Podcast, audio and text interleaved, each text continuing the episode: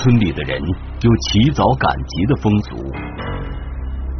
二零零四年七月三日一大早，四川省泸州市合江县长乐村的村民们结伴去乡镇上赶集。路过半山腰吕三哥家时，听到吕三哥饲养的那只小狗在屋子里狂叫。此外，他们还闻到了一股令人难以忍受的腐臭味儿。他就长期转门口过来，就听到闻到崩臭的。后来的话呢，就把它锁儿，那天我就锁儿，总那叫崩臭的。事实上，早在几天前，就有人闻到吕三哥家里传出这种难闻的气味了。但是谁都没有过多在意是什么原因。可随着这股腐臭味日渐浓烈，人们想到已经很久没在村子里见到过吕三哥了。当时。吕三哥家的门上挂着一把并未锁死的门锁，似乎说明主人不在家，却也并没走远。那天太阳大得很，我是走七天了还晓得，其实我兄弟在在那边坐了嘛。这他说哥哥几天没有回家了，没看到人了。那哥哥出去了几天了，那兄弟就在这坐，在坐了出去几天了，说还没转来呢。他在那里干活，打电话也不接，打电话也打不通。吕廷贵是吕三哥的弟弟，他说最后一次见到吕三哥是六天前，大家都以为他这段时间是外出打工了，可他家里为什么会传出异味呢？谁都不敢走进吕三哥家，就让吕三哥的弟弟吕廷贵去探个究竟。吕廷贵顾不上刺鼻的腐臭味儿先是从窗口观察，一楼室内并无异常。之后，他战战兢兢的推开大门，上了二楼，到吕三哥的卧室查看。门一打开，一打开一上楼梯，老是干生多少蛆，就升级了烂了，就打得稀巴烂在屋头摆的啊，又臭啊，升级蛆了。当时正值七月，天气异常闷热。吕三哥身上盖着一床厚厚的棉被，死在自家二楼卧室的床上，人已经面目全非。这样恐怖的场景，在之后的十几年间，不断的出现在吕廷贵的梦里，每每令他从噩梦中惊醒。而在当时，恐怖的气氛笼罩着整个山村。关于吕三哥因何而死，各种猜测纷至沓来，其中。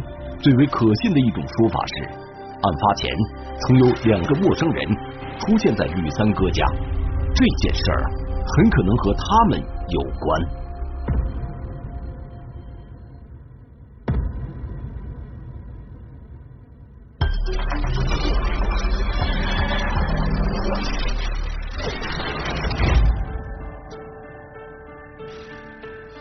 聚焦一线，直击现场。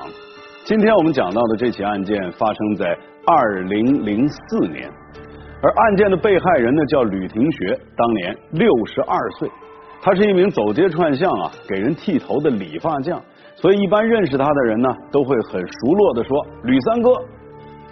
根据当年办案的民警回忆说啊，案发现场没有发现。任何可以提供破案的痕迹物证，所以呢，案件的侦破啊是经历了很多的波折，而最终呢，警方确定了一个叫赵石国的人具有重大的作案嫌疑。可是呢，十几年来，两代的民警接力侦查，不停的追踪，也一直没能找到这个赵石国的踪迹。那么这个赵石国他到底身在何处？当年他为什么要杀害吕三哥？案件的背后有什么隐情呢？而警方又是如何锁定赵石国的？让我们一起来进入到今天关注的事件，了解他的来龙去脉。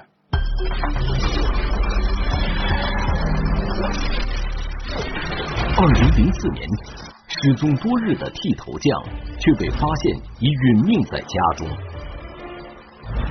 无迹可寻的案发现场，一个风雨交加的夜晚，两个突然而至的陌生人，一条得来不易的线索，警方如何锁定真凶，又如何确定凶手踪迹？雨夜不速客，一线正在播出。二零零四年时，合江县公安局副局长王立东还是刑事侦查大队的副大队长，刘宗友是刚刚参加工作不久的侦查员。对于他们来说，没有一宗案子是轻而易举就能侦破的。但作为亲历二零零四年吕三哥被害案的办案民警，这起案件，无论是充满腐臭味的案发现场，还是之后异常曲折的侦破过程，都让他们记忆深刻。当年摆在他们面前的，曾是一桩扑朔迷离的疑案。当时我是二十四岁吧，刚刚参加工作那个两年，印象是非常非常的深刻。因为呢，我们接警之后啊，到了现场。发现这个当时那个气味是很臭很臭的那种，完全不能进去，人都不能进去的，很惨的。但是也还是跟人看了还是比较恐惧的感觉。办案民警回忆，二零零四年七月三日接到报警后，刑事技术人员以最快的速度赶赴案发现场，开展现场勘查、调查走访等各项工作。现场位于合江县长乐村，是一楼一底的砖瓦房，底楼为厨房堂屋，二楼中部一间房屋为吕三哥的寝室，在该寝室内的床上发现吕三哥的尸体，成了一个巨人观，哦，就是当时的群众都不敢去，通过尸体检查看，他的面颅骨成了粉碎性的骨折。头部那些是粉碎性的骨折，死亡原因就是严重的颅脑损伤死亡。法医经尸检发现，尸体上损伤主要在面颌部，属于钝性物多次打击形成，无防卫伤反应。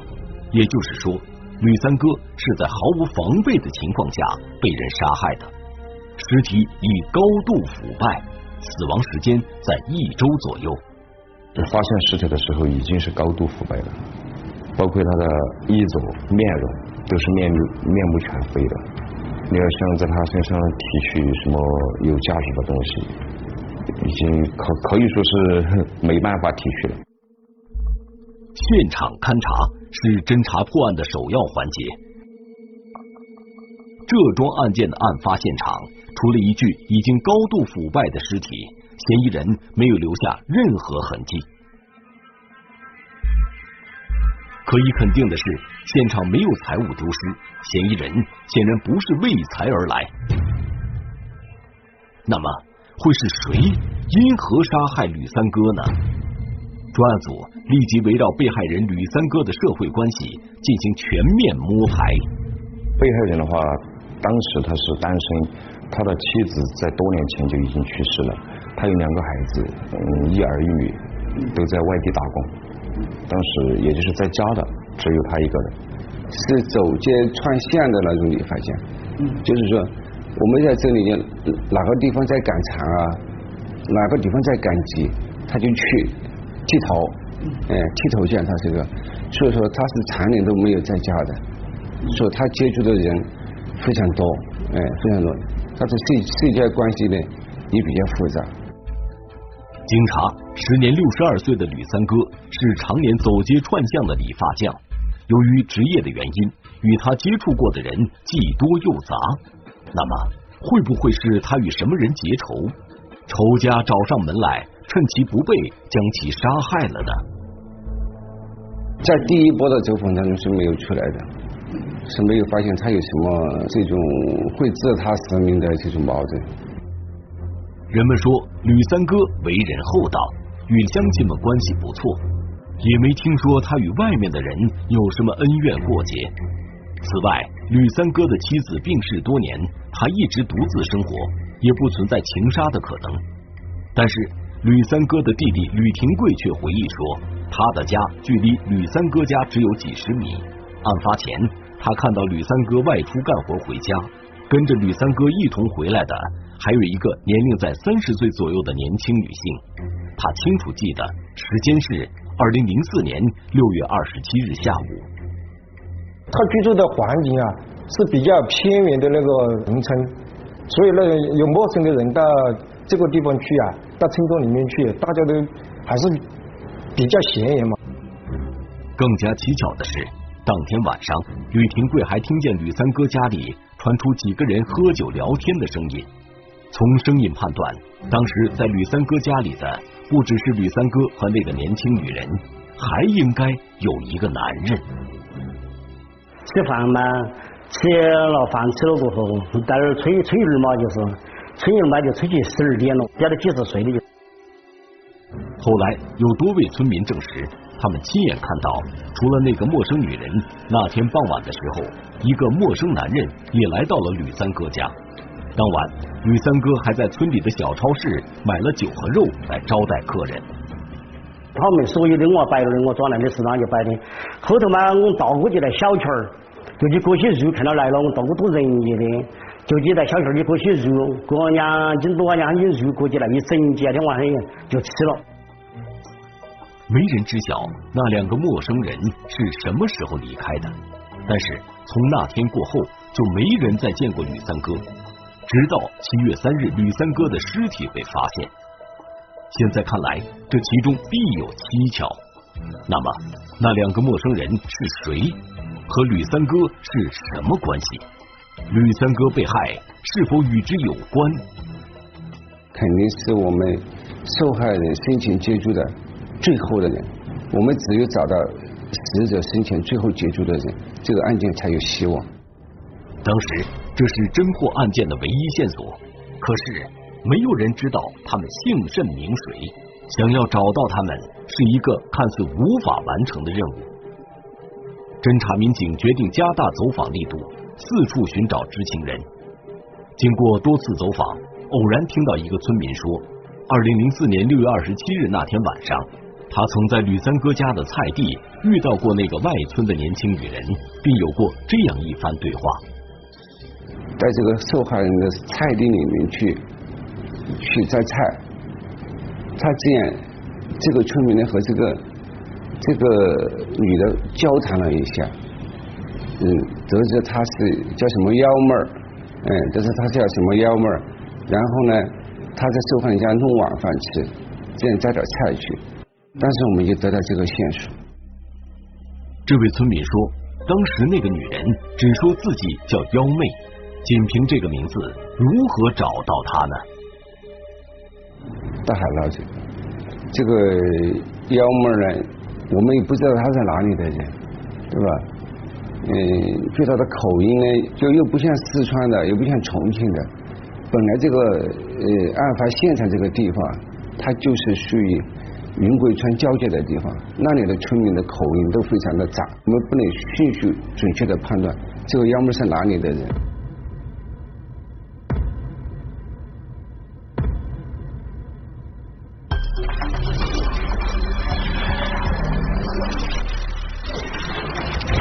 在四川地区呢，很多人呢会把家里边年龄最小的女孩子呢叫做幺妹啊，四川话叫幺妹儿。所以呢，幺妹这是一个非常常见的名字。也正因为如此，在当年想通过这么个名字找到村民口中所说的那个叫幺妹的女人，难度可想而知。就在这时。死者吕三哥的儿子回家料理后事，他居然有了一个线索，在死者吕三哥的一个箱子的最底部有一把铁楔子，这是吕三哥生前经常使用的一个凿石头的工具。那么，警方在这把铁楔子上面找到了一些血迹，经过鉴定，这些血迹正是被害人吕三哥的。警方由此判断，嫌疑人很有可能就是用这个工具杀害了吕三哥。那么，到底是什么人，又出于什么样的原因要杀害吕三哥呢？而警方认为，那个叫幺妹的女人，她即便不是嫌疑人，她也可能会是知情人，所以必须找到她。我们来听听本案涉及到的相关各方的声音，来解开疑问，还原真相。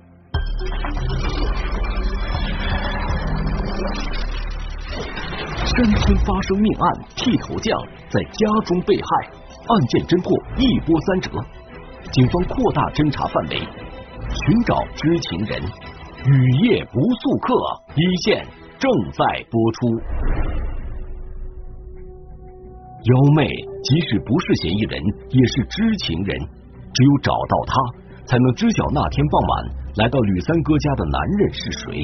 这个人是否与本案有关？在接下来的一个多星期时间里，侦查员在吕三哥经常活动的几个乡镇开展外围调查，几乎走遍了案发现场周边的所有乡镇。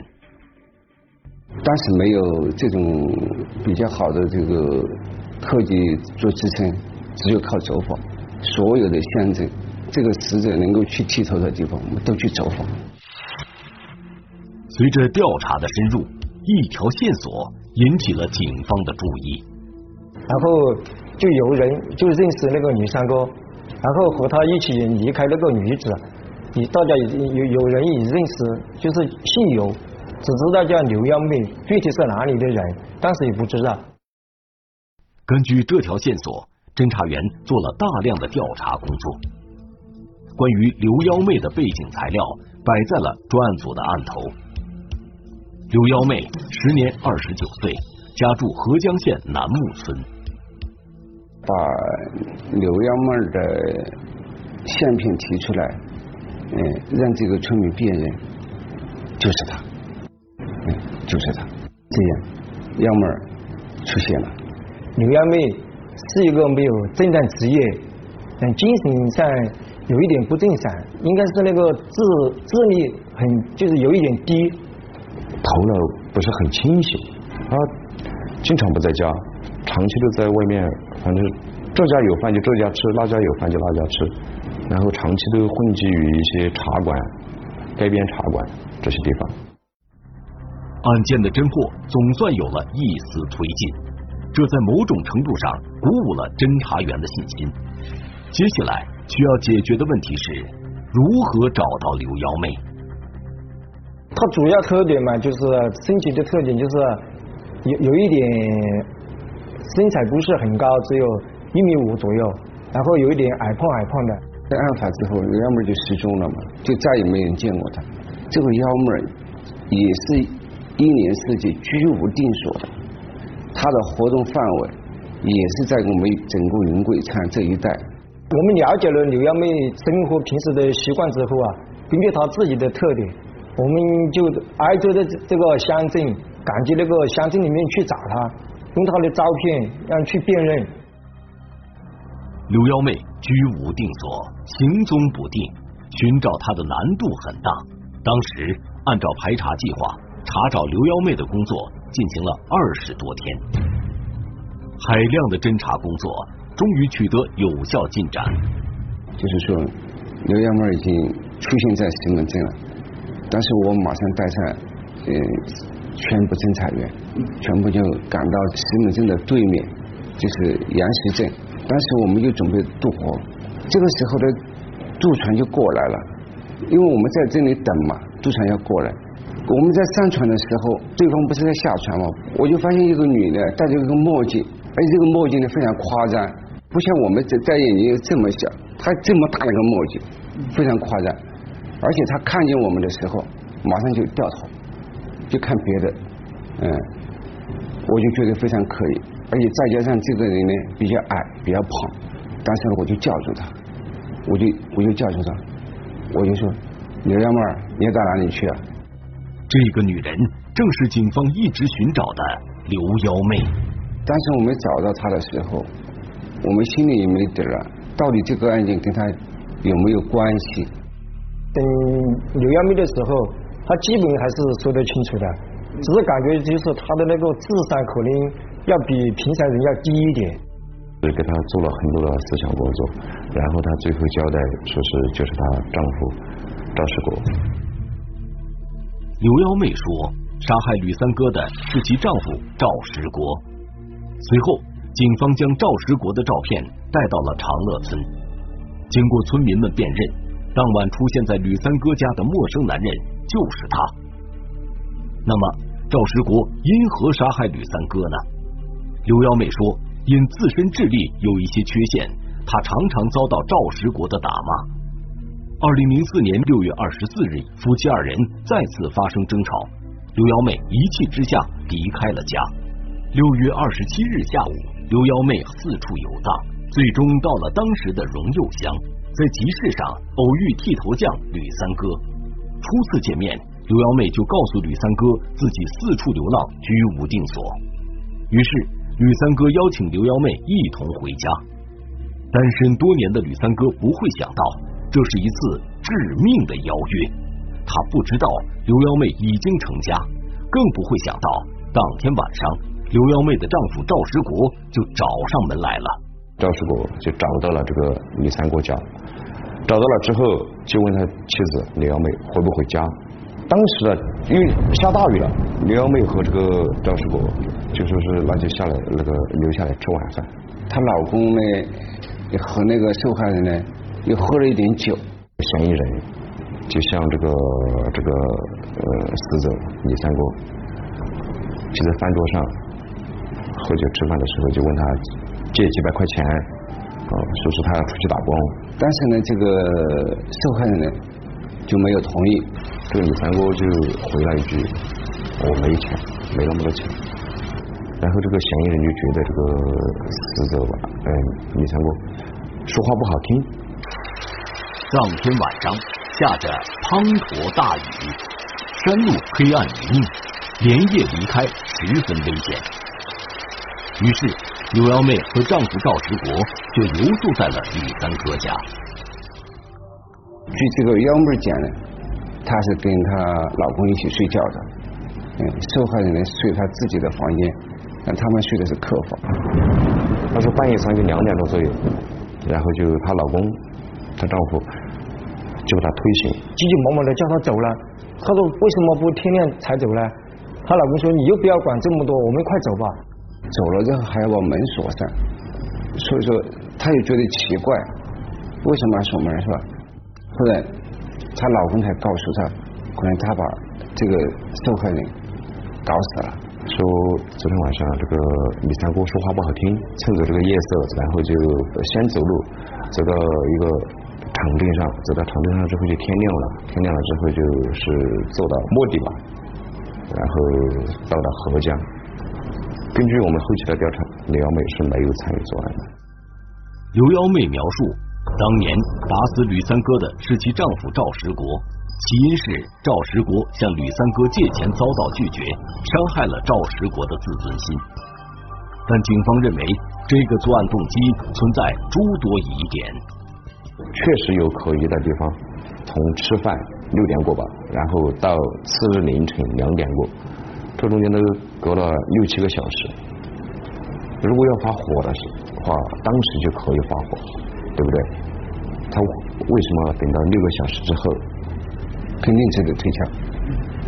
嗯，虽然这个妖魔呢是轻描淡写的，但我们相信肯定有深层次的原因。但是鉴于这个赵师傅没有抓住这个深层次的原因，只有等到以后来破解。那么案发后赵石国去了哪里呢？对此，刘幺妹说，她也无从知晓。最后就是分头跑的了。李瑶妹说她要回家，然后赵世国说那你就回去吧。赵世国就把身上仅有的一百块钱就拿给他的妻子，然后就分手。分手之后，赵世国就下落不明。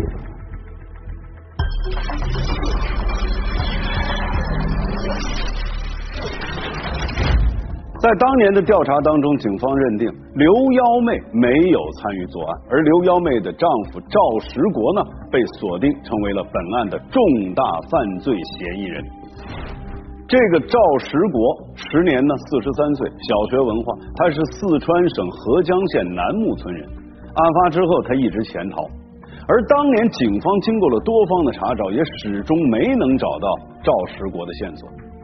二零零五年的十月份。合江县公安局决定对赵石国进行网上追逃，从此之后找到这个人就成了压在合江警方心头的一块石头。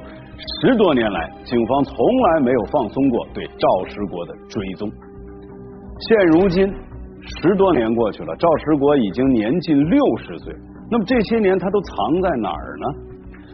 二零二零年的一月份，这起案件被重启，专案组开始了新的追凶过程。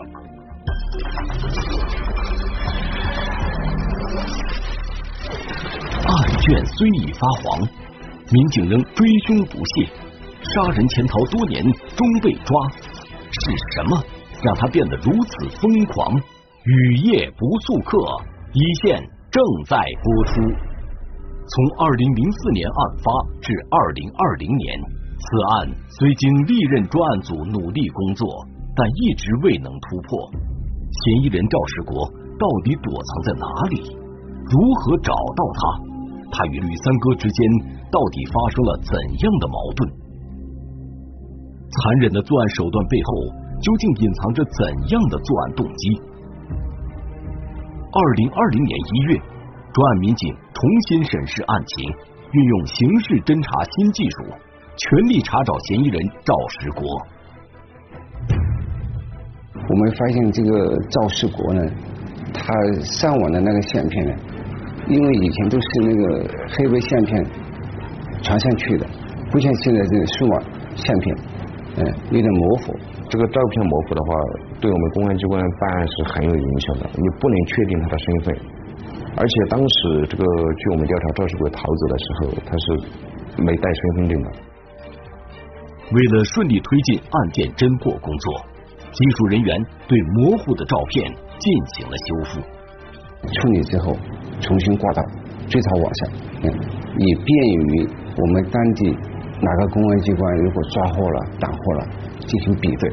功夫不负有心人，终于迎来了好消息。二零二零年三月十九日，四川省宜宾市江安县公安局传来消息，他们发现，在江安县一家小超市里出现了一名男子，很像合江警方在网上追逃的嫌疑人赵石国。他已经几天没吃饭了，然后就到一个商店里面向老板要了一瓶泡面，一一瓶矿泉水。他吃了喝了之后，他就给这个老板说我没钱付，然后这个老板就说这个才十多块钱，要么你就把身份证压在我这儿，你你去找钱。然后这个赵世国就拿不出身份证，然后老板就直接打了幺幺零报警电话。你你想你要报名单？大石龟吧。眼前的这个人，自己描述的身份信息和警方一直寻找的赵石国相符，但十几年过去了，他的相貌发生的变化很大。我们也是要采取很谨慎的态度，要确定确定这个嫌疑人的唯一性，通过采集他弟弟的 DNA，还有他的 DNA 进行亲缘的比对认定吧。通过鉴定结果，发现确实是同胞兄弟，然后这样我们才把这个嫌疑人的唯一性确定下来，他就是赵世国。嫌疑人赵石国被抓获后，如实供述了自己作案的时间、地点、作案工具以及作案过程，与警方的调查结果相互吻合印证。那么，赵石国因何杀害吕三哥呢？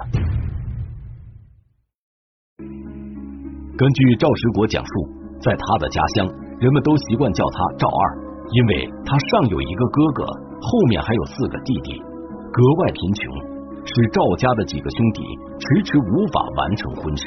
他案发之前，他也是呃靠打工，就是出门打工来维维持生计，家里面的经济条件不不是很好，是农村嗯非常穷的家庭的孩子嘛，也不好找老讨老婆，可能就讨了一个，要么这种可能多少呃这个脑筋有点问题的。按照不成文的风俗，除去结婚、盖房、办酒席等等花销，男方娶妻前要交付女方彩礼钱，赵家无力负担。于是赵石国直到四十岁仍是单身，而刘幺妹的情况更为糟糕。他有五六个兄弟姐妹，他家里面的话经济条件也不好，在小时候在头部是受过严重的伤害的，确实从小就是大脑是不清醒的。在这样的情况下，经人介绍，赵石国迎娶了小他十四岁的刘幺妹，婚事就这样解决了。但婚后生活却让赵石国感到很不如意。刘幺妹疯疯癫癫，没有能力承担家务，还经常离开家跑到乡镇上四处游荡。有人跟赵石国说，刘幺妹常常跟着陌生男人回家。你说干活那我活路也不想干，那本来就是我脑壳有问题的人，街上已经甩去了北斗，等你找哪个人就找到个北斗。一个心情确实应该还是比较复杂的，他也经常出去找。二零零四年六月二十四日一大早，赵石国和刘幺妹再次发生争吵，刘幺妹又一次离家。六月二十七日下午，赵石国出门寻找，有人告诉他，刘幺妹和吕三哥一起走了。他不是个剃头匠吗？你问都不到，他主要都是接剃的头啊，还把他问到了。边走边问，因为当时这个李三哥也就是死者，他是理发匠嘛，是走村串户理发的，就很多人认识他。打听到了这个李三哥家，然后他发现他妻子是确实在他们家，然后他当时想想把他妻子弄回家，但是当时已经到到了晚饭时间，李三哥就留这个赵世国在他家吃晚饭。事实上，对于吕三哥将妻子带回家，赵石国心存不满，但他觉得起因是自己的妻子刘幺妹疯疯癫癫，不能将责任全部推给吕三哥。案发当晚下起了大雨，赵石国便留宿在吕三哥家。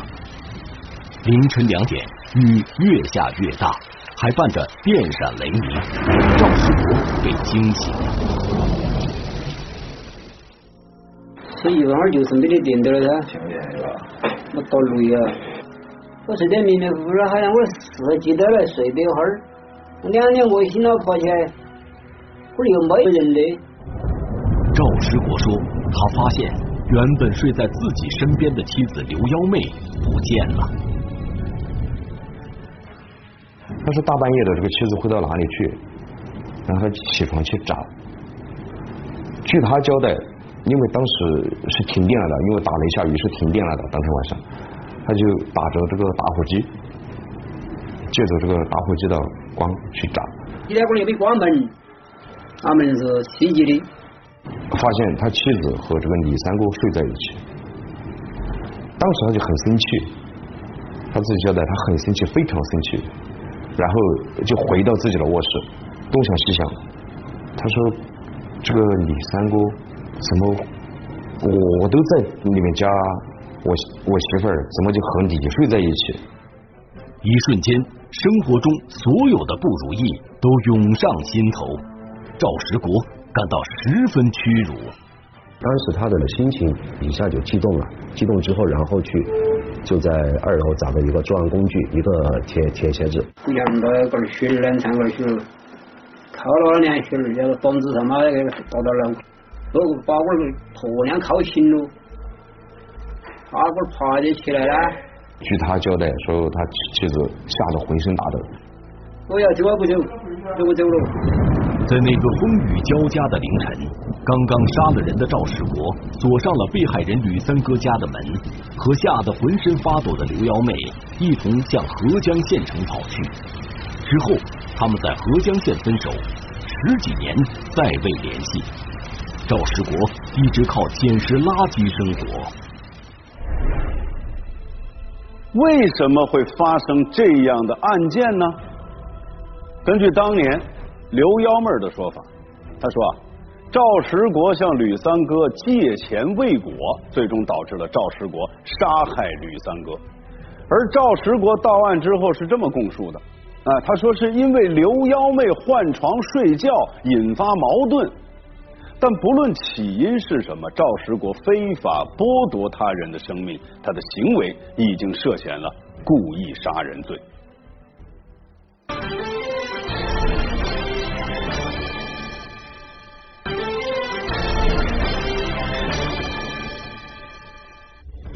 如果您想了解更多的法治资讯，您可以在微博当中搜索“一线”来关注我们的官方账号。这里是一线，我是王小磊，我们下期再见。